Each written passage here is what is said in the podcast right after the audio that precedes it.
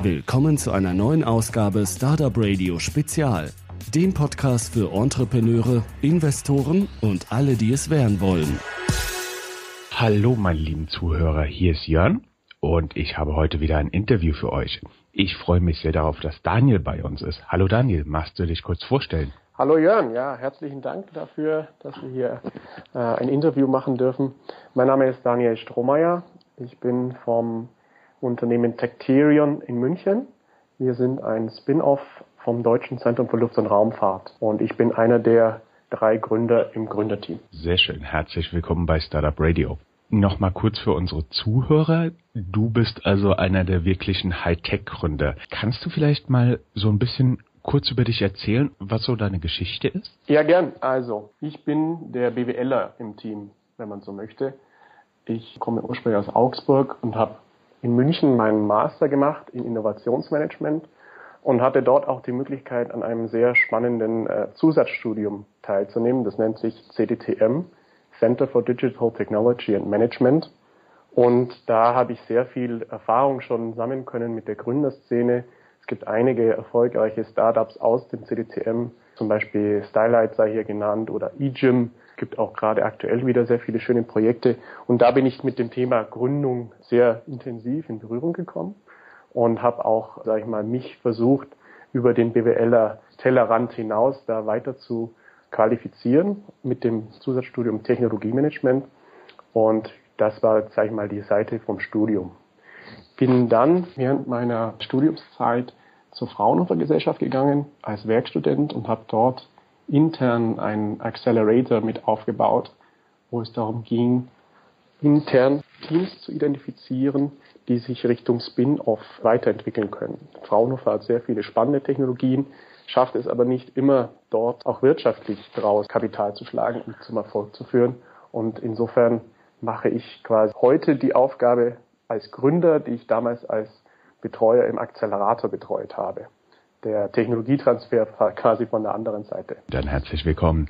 Jetzt stellt sich natürlich so einige Fragen bei mir im Kopf, nämlich angefangen von so so ein Gemeinschaftsgefühl, nämlich ich bin der BWLer bei Startup Radio. Ja. Über die Frage, die vielleicht nicht alle unsere Zuhörer beantworten können, was ist denn eigentlich die Fraunhofer Gesellschaft?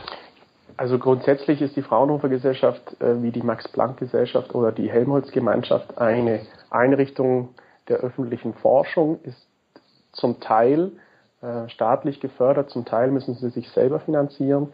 Da gibt es verschiedene Modelle und es geht einfach darum, von staatlicher Seite Forschung und Wissenschaft zu fördern und aber auch gleichzeitig die Voraussetzung zu schaffen, dass wir am Industriestandort Deutschland auch in Zukunft auf äh, kompetitive und zukunftsweisende Technologien zurückgreifen können. Und dazu gehört neben der Fraunhofer Gesellschaft mit ihren 60 Instituten in ganz Deutschland zum Beispiel auch die Helmholtz-Gemeinschaft, wozu wiederum das Deutsche Zentrum für Luft- und Raumfahrt gehört.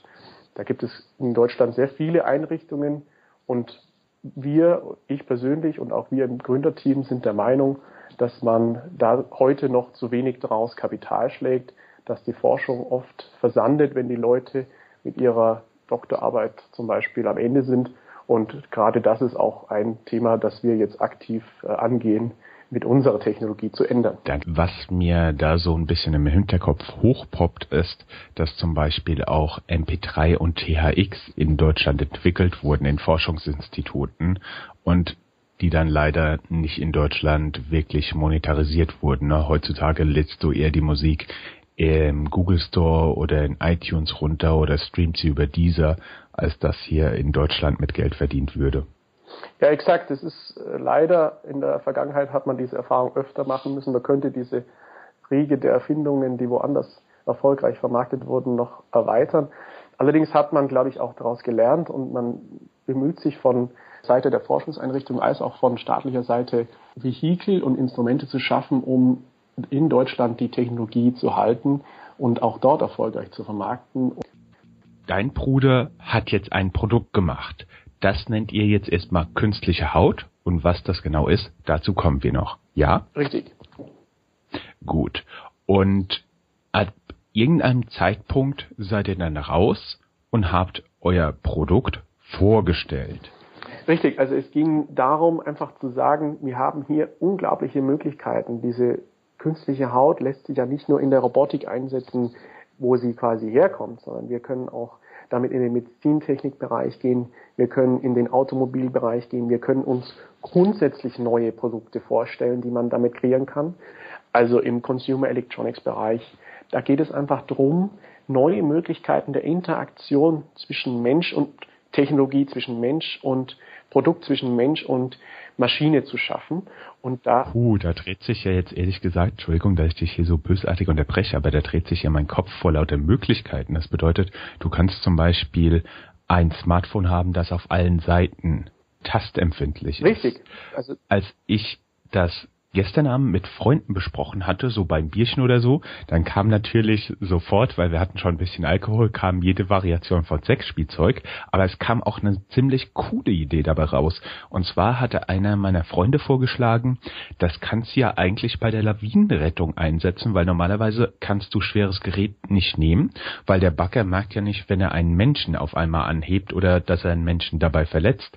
Wenn die Baggerschaufel das aber spüren könnte, wärst du da, glaube ich, schon ein ganzes Stück weiter. Also das sind ein ganz große, das ist ein mehr als nur ein Blumenstrauß an Möglichkeiten, die du da hast. Ne? Richtig. Also sehr spannende Idee mit der Baggerschaufel, die hatten wir jetzt noch nicht. Wir haben auch schon einige Ideen in unseren Köpfen und sage ich mal in den Business-Unterlagen, die wir jetzt gerade verfolgen.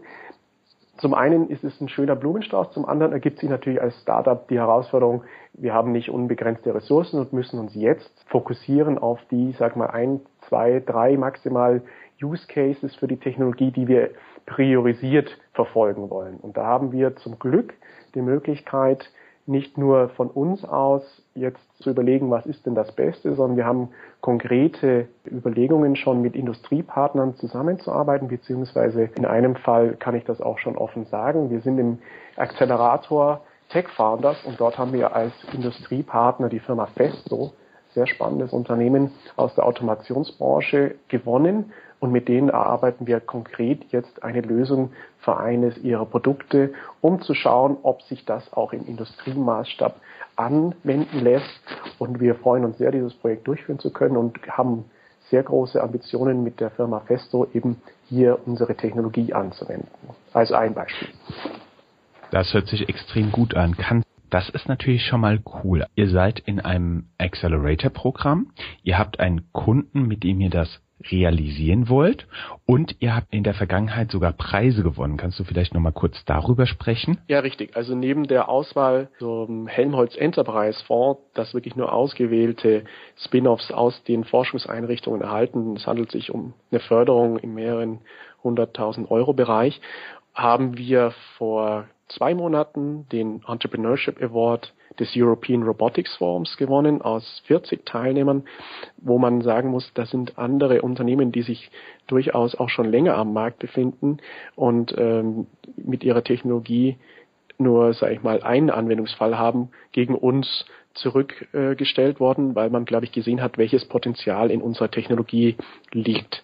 Und darauf, sage ich mal, auch aufbauend haben wir uns durchgesetzt, aus 140 Bewerbungen sind wir eins von sieben Teams, das aufgenommen wurde in den Accelerator von Tech Founders. Und da sind wir nicht nur stolz drauf, sondern wir freuen uns auch sehr über die Unterstützung, die wir in dem Programm erhalten. Das bedeutet, ihr seid ein Team, das wurde praktisch über diesen, Entschuldigung, dass ich jetzt mal sehr trivial bin, über diesen Fonds würde euch die Möglichkeit eröffnet, ein Unternehmen zu gründen. Das habt ihr dann auch gemacht. Und dann seid ihr ins Accelerator-Programm gekommen ja, grundsätzlich sind wir ein Team. Wir suchen aber natürlich äh, nach Unterstützung die ganzen Dinge, die wir stemmen wollen, die wir vorhaben.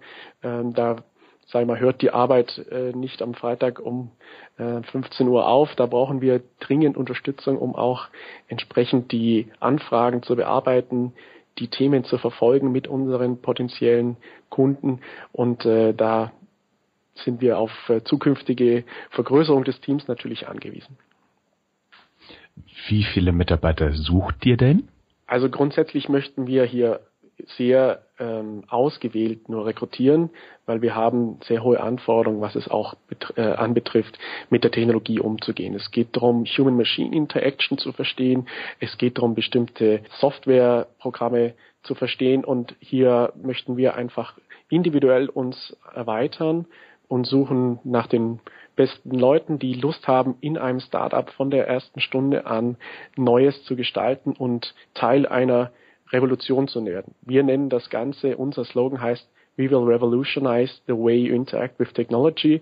Und das haben wir uns auf die Fahnen geschrieben. Und wir hoffen, dass wir auch mit diesem Ziel viele Leute für unsere Idee gewinnen können. Das ist natürlich sehr, sehr cool. Natürlich stellen wir den Link zu eurer Webseite bei unserem Interview auf www.startupradio.de zur Verfügung. Wir hoffen mal, dass sich ein paar Leute bewerben. Jetzt hätte ich noch mal so eine Frage, weil ihr habt ja einen unglaublichen Blumenstrauß an Möglichkeiten, was ihr alles mit eurem Produkt machen könnt. Kannst du vielleicht erstmal so ein bisschen beschreiben, was euer Produkt ist? Und dann können wir vielleicht mal drüber reden, wie ihr da dran geht, aus diesem Produkt wirklich ein verkaufbares Produkt mit Anwendungsmöglichkeiten zu machen. Ich denke, das ist ein grundsätzlicher ähm, eine grundsätzliche Herausforderung, wenn man eben Technologietransfer äh, beschreitet, den besten oder den ja, vielversprechendsten Anwendungsfall zu finden für die Technologie. Unsere Technologie ist, man kann sich das vorstellen, wie eine Folie, die man über eine Oberfläche zieht, zum Beispiel ein Roboterarm oder aber auch auf eine äh, Oberfläche eines äh, Eingabegeräts. Wenn man jetzt zum Beispiel an Spielekonsolen denkt, könnte man sich so etwas vorstellen. Oder aber auch im Bereich Medizintechnik kann ich damit zum Beispiel einen OP-Tisch ausstatten und dieser ist dann intelligent und spürt, wo der Mensch wie lange gelegen hat. Also grundsätzlich ist unsere Technologie eine Folie, polymerbasiert, die unterschiedlich intensiv den Strom leitet, die dann exakt auf der Stelle quasi die Intensität misst, wie stark der Druck dort ausgeübt wird. Und da kann man eben unterschiedliche Anwendungsfälle sich vorstellen. Es ist eine Herausforderung und wir haben einfach gesagt, wir möchten relativ schnell zu einem marktfähigen Produkt kommen. Heißt, Medizintechnik ist erstmal hinten angestellt, weil wenn ich dort Produkte entwickle, habe ich bestimmte Zulassungsvoraussetzungen, muss bestimmte Verfahren durchlaufen, die einfach für ein Startup in der ersten Phase sehr lange oder wahrscheinlich auch zu lange sind, bis man zu den ersten Umsätzen gelangt. Wir haben unsere Marktchancen dann entsprechend analysiert, geclustert und priorisiert, um daraus abzuleiten, welche Märkte für uns am spannendsten sind. Und so geht jetzt auch die Vermarktung los. Da wir aus der Robotik und Mechatronik kommen, ist es natürlich auch naheliegend, dass man sich mit Firmen aus diesem Bereich auseinandersetzt. Aber da bleiben wir nicht stehen. Wir sprechen auch mit anderen Firmen. Zum Beispiel Automation liegt ja jetzt da noch relativ nah dran. Firma Festo hatte ich schon erwähnt. Und darüber hinaus gehen wir jetzt aber auch in andere Bereiche und möchten dort mit den Kunden schnell iterativ vorankommen, um zu einem marktfähigen Produkt zu kommen, das relativ schnell auch uns, sage ich mal, auf das nächste Level hebt, die Firma betreffend. Das bedeutet, ihr geht zum Beispiel zu einem beliebigen Consumer Products Betreiber und sagt, okay, ihr habt doch hier eine weltmarktführende Spielekonsole. Und das ist doch so ein bisschen doof, wenn du hier nur ein, zwei Hebel und ein paar Punkte hast, wo du draufdrücken kannst. Versuch's doch mal so. Das sieht aus wie, äh, das sieht aus wie wie ein Kreis, wie ein kleiner Ball. Und jedes Mal, wenn du auf irgendeines dieser Segmente draufdrückst, passiert irgendetwas anderes. Ist das nicht viel cooler? So etwas macht ihr dann? Sowas stellen wir uns vor. Wir haben den Bereich Gaming jetzt noch nicht in unserer ersten, sage ich mal, Priorisierung drin, da es hier sofort auch um Stückzahlen geht, die sehr weit in, sag ich mal, Tausenden, Hunderttausenden dann liegen. Und da möchten wir einfach auch den Scale-up-Prozess parallel dazu entwickeln, das würde jetzt ein Startup überfordern, das von Anfang an zu leisten. Nichtsdestotrotz kann man mit diesen Firmen bereits in Kontakt treten und das tun wir auch, einfach um schon mal auf dem Radar zu sein, um für die nächste oder übernächste Generation von Produkten, die dort entwickelt werden, als spannender Technologielieferant berücksichtigt werden zu können. Das verstehe ich. Spontan schoss mir noch eine Idee durch den Kopf. Das kannst du ja kannst du das theoretisch auch über die Fliesen im Bad legen, so dass wenn du morgens in die Dusche marschierst, dass du auch noch gleich Gewichtsbestimmung hast? Also grundsätzlich ist unsere Technologie dafür geeignet. Ist die Frage, ob das der USP sein wird, wo die Leute dafür Geld ausgeben, wenn die Waage vielleicht 15 Euro im Supermarkt kostet und sie seit jeher gewohnt sind, diese Waage zu benutzen. Aber warum nicht? Spannender Case. Wir denken drüber nach. Dachte ich nur mal so, genau. Wie ist dann das jetzt? Wie viel oder wie teuer ist jetzt eure Produktion und wo wollt ihr hin? Und was macht ihr, um praktisch diesen, diesen Gap zu schließen? Also sprich von einer Hochtechnologie zu einem benutzbaren Produkt. Dieser Weg ist ja relativ schwer. Kannst du vielleicht noch so ein bisschen, und ihr, so wie ich das verstehe, seid ihr noch nicht ganz da, aber kannst du vielleicht mal so ein bisschen beschreiben, was einem da alles auf die Füße fallen kann oder wie ihr da vorgeht? Das ist richtig, wir sind noch nicht da. Das wäre jetzt auch der Zeit geschuldet einfach zu viel verlangt von uns. Allerdings haben wir schon konkrete Vorstellungen, wie so ein Scale-up-Prozess aussehen kann. Dafür brauchen wir natürlich auch entsprechende finanzielle Mittel. Also das ist keine Produktion, die man noch äh, zu Hause in seinem Keller machen kann oder vielleicht mal in einem kleinen Raum, sondern da muss man entsprechende Anlagen dann auch äh, ähm, ja, entwerfen und äh, entwickeln, die diese Dinge im Großserienmaßstab herstellen können. Was aber nicht heißt, dass wir nicht heute bereits sehr spannende Projekte machen können, um dann gemeinsam mit Industriekunden einen Anlaufplan für die Produktion zu entwerfen. Bestimmte Dinge lassen sich vielleicht in dem Herstellmaßstab, in dem wir uns jetzt befinden, auch noch lösen. Da können wir bis zu bestimmten Stückzahlen und Umfängen bedienen. Und dann muss man einfach schauen, geht man gemeinsam in dieses, dieses Invest? Haben wir bis dahin externe Mittel gefunden, weil jemand so überzeugt ist von unserer Technologie, dass er sagt, ich habe ich habe Vertrauen in euch, ich gehe mit euch da ins Risiko, wir bauen diese Anlage und dann können wir auch noch ganz andere Sachen damit machen, weil wir haben ja, wie gesagt, nicht vor, hier im Klein-Klein eine Produktion für bestimmte Anwendungen im Spezialsegmenten zu verwirklichen, sondern wir wollen wirklich auch in Großserienmaßstab Consumer-Produkte mittel- und langfristig Verwendung finden. Und da braucht man natürlich entsprechende Anlagen. Wir freuen uns über jede über jedes Interesse. Das äh, lässt sich leider nicht aus der Portokasse bezahlen. Ich verstehe. Ja, wir haben diverseste Zuhörer aus dem VC-Bereich und ich weiß, dass schon drei, vier unserer Interviewpartner Anfragen erhalten haben. Das würde uns ja aufgrund der Interviews, das würde uns ja natürlich sehr freuen, wenn das bei euch auch der Fall wäre.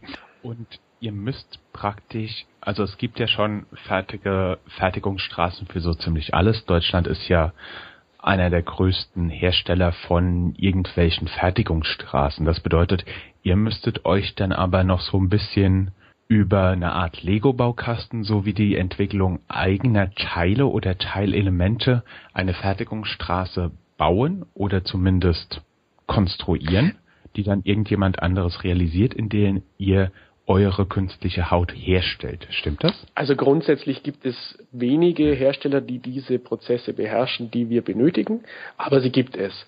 Und äh, wir haben natürlich auch Interesse, das Rad nicht neu zu erfinden. Wenn man Dinge outsourcen kann im Sinne einer Make-or-Buy-Entscheidung in bestehende Anlagen und dort günstig herstellen lassen kann, dann ist es natürlich eine sehr wichtige Option für uns. Nichtsdestotrotz kann keiner der heutigen Anbieter unsere Folie mit unserer Technologie Stand heute herstellen. Wir könnten über eine Kooperation natürlich nachdenken, um nicht selbst eine Anlage bauen zu müssen, müssten aber eine bestehende Anlage entsprechend aufrüsten, umrüsten, erweitern.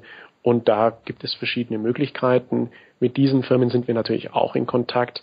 Das ist aber noch in einem frühen Stadium, wo wir jetzt nicht sagen können, das wird de facto konkret bei dieser oder jener Firma passieren. Okay, das verstehe ich. Also ihr seid an einem sehr, sehr interessanten Punkt. Ihr habt so viele Möglichkeiten mit eurer Technologie, die in Produkte umzuwandeln, dass einem so ein bisschen sich anfängt der Kopf zu drehen. Auf der anderen Seite gibt es auch immer noch zwischen der Technologie und dem tatsächlichen Produkt gibt es praktisch so eine so eine so ein Gap.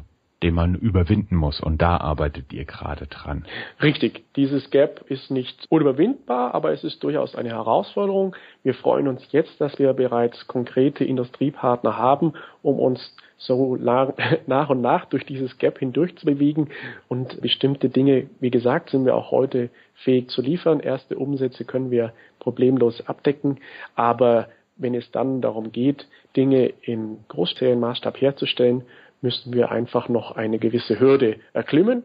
Und wir freuen uns auf diese Aufgabe. Wir freuen uns, das Team aufzubauen. Wir freuen uns, die Unternehmensentwicklung selbst gestalten zu können und hoffen hier auf die Zusammenarbeit mit spannenden Partnern und ja auch Unternehmen, die sich finanziell bei uns engagieren möchten, um eben diese Technologie mit den vielen Möglichkeiten auf das Level zu heben, dass man eben sagen kann, wir können damit die Human-Machine-Interaction wirklich revolutionieren. Jetzt vielleicht nochmal zwei Fragen, so ein bisschen auf der persönlichen Ebene, nur zwischen dir und mir und etwa 7000 Zuhörern. Wie ist das eigentlich so, ich sag mal böse, der BWLer im Team zu sein? Hörst du dann ab und zu auch mal, nee, das verstehst du noch nicht so? Ja, es ist sehr lustig. Wir, wir haben ein sehr gutes Verhältnis, äh, die Ingenieure und ich als BWLer, aber es kommt da doch immer wieder zu Punkten, wo man merkt, man tickt einfach sehr unterschiedlich. Das ist allerdings eher, ich sage, ein Vorteil als ein Nachteil, wenn man ihn entsprechend auch auszuspielen weiß in dem Moment, wo mein Bruder oder Dennis Schneider in der Zusammenarbeit, in der Interaktion mit dem Entwicklungsgruppenleiter beim Kunden, beim potenziellen Kunden vor Ort sind oder so, dann bin ich ganz still, wenn ich denn überhaupt dabei bin, weil da bin ich dann auch relativ schnell raus. Da habe ich aber auch kein Problem damit. Auf der anderen Seite ist es natürlich so, dass wir auch die Technologie verständlich den Zuschauer, Zuhörer, dem Gegenüber rüberbringen müssen. Und das ist nicht immer leicht, wenn man ganz tief in der Technologie steckt. Insofern ist auch da für mich die Möglichkeit, die Brücke zu schlagen. Ich empfinde mich als Bridge Builder, als Brückenbauer zwischen den Welten, um eben das Beste der Technologie rauszuholen, den Menschen zu vermitteln, ohne immer gleich ins technologische Detail zu verfallen. Und ähm, ja, da kommt schon vor, dass ich mein Bruder ab und zu zurückpfeife, wenn er da so ein bisschen zu weit ausschweift, wenn die Leute es schon gar nicht mehr verstehen. Das kenne ich, diese planlosen Gesichter, wenn der Fachmann über irgendetwas redet und denkt, jetzt hat er es ihnen richtig erklärt und die Leute da so vor dir stehen, äh, können Sie das nochmal erklären? ja, kenne ich nur zu gut. Und jetzt vielleicht noch so als abschließende Frage, was war so dein größtes Learning im Rahmen dieses Spin-off-Unternehmensgründungsprozesses bis heute? Was war so das Größte, wo du gesagt hast, hm, das war mir jetzt aber ganz neu. Also nicht vielleicht in der, in der technologischen Perspektive, sondern vielleicht eher so ein bisschen auf den zwischenmenschlichen, auf den betriebswirtschaftlichen. Die Ingenieure ticken ganz anders oder was war da für dich das größte Learning? Also grundsätzlich glaube ich, diese Interaktion zwischen Ingenieur und BWLer, das kenne ich bereits aus meinem Job zuvor, aus meinen Erfahrungen im Studium.